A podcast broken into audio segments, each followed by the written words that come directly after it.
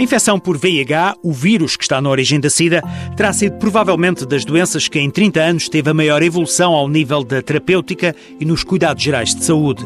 Quando a infecção surgiu, ainda não sabia qual o vírus que provocava a imunodeficiência do organismo humano. O papel dos médicos reduzia-se a tratar as infecções oportunistas que apareciam e a esperança de vida não chegava a dois anos.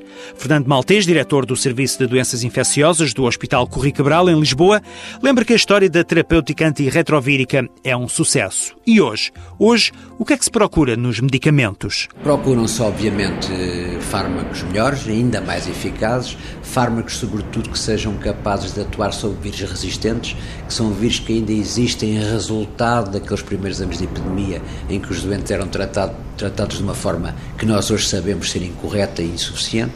Portanto, procuram-se fármacos que ultrapassem essas dificuldades, mas podemos dizer hoje com a terapêutica disponível, hoje o doente com uma infecção por VIH, desde que adira à terapêutica, desde que cumpra as recomendações do seu médico que uh, tem uma sobrevida idêntica à do indivíduo que não é infectado. Portanto, podemos dizer que se trata hoje de uma doença crónica. Paralelamente à evolução na terapêutica, também há francas melhorias em outras áreas. A doença deixou de ser uma doença exclusivamente de abordagem por, doente, por médicos uh, especialistas em medicina interna ou em doenças infecciosas para se tornar uma doença de abordagem multidisciplinar, em que há necessidade de envolvimento de várias especialidades, porque o doente infectado por VIH, até porque vive mais anos, todos os outros problemas que são comuns a outras doenças e outras atividades também existem no doente infectado por VIH. Por todo o mundo, a investigação é um pilar fundamental na procura da palavra mágica, a cura.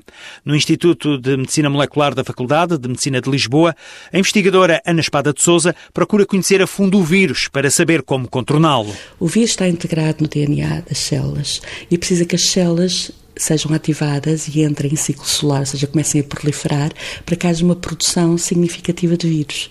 E, portanto, o que nós temos estado a estudar são vias que inibem esta ativação ou que controlam esta ativação e fazem com que o vírus que está nos reservatórios seja expresso ou não seja expresso, ou seja, haja produção viral ou não haja produção viral. Ana Espada de Souza divide a carreira entre o trabalho clínico e o de investigação. Só com uma rede de trabalho alargado se pode chegar a bom porto quando se fala de cura para a SIDA. Precisamos ter investigadores básicos, fundamentais, que descobrem os verdadeiros mecanismos moleculares de, dos processos, mas precisamos também de ter a conexão direta aos médicos que seguem os doentes, que identificam quais é que são as verdadeiras questões e quais é que são os problemas que, que são relevantes serem investigados e que descobrem aqueles indivíduos que têm particularidades que nos podem levar à descoberta da cura. E neste triângulo de trabalho, partilhado entre investigadores e médicos, também está a população que pode fornecer dados importantes para se conhecer bem o vírus.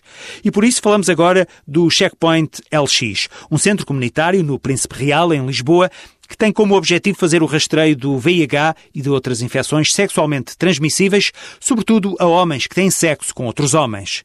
O Checkpoint LX colabora com várias unidades académicas, como o Instituto de Saúde Pública da Universidade do Porto e o Instituto de Higiene e Medicina Tropical. Há uma razão muito lógica, conta Ricardo Fuertes, técnico no Checkpoint LX. Só se pode fazer prevenção eficaz e respostas eficazes se conhecermos a, a epidemia no, no, enfim, no nosso país e saber quem é que se está a infectar, quem é que se está a expor à infecção, em que regiões, em que populações. E, portanto, temos feito esse esse esforço de tudo o que fazemos estar documentado e temos uma série de, de parcerias com, com, instituições académicas para conhecer a, a, fundo quais são as dinâmicas da infecção nesta, nesta população. O Checkpoint LX abriu em abril de 2011 e até hoje fizeram-se 4.300 testes. Não se sabe exatamente quantas pessoas por lá já passaram, porque algumas não deixam qualquer registro. No Checkpoint LX o teste é gratuito, rápido e anónimo. E alguns dados são bastante significativos. Tivemos cerca de 170 infecções diagnosticadas. Para quem é da área, eh, sabe que é, é um número muito, muito, muito importante. Eh, portanto, cerca de 5% dos homens que vêm fazer cá, cá, o teste têm um resultado reativo. Isto não, não tem paralelo com outros centros.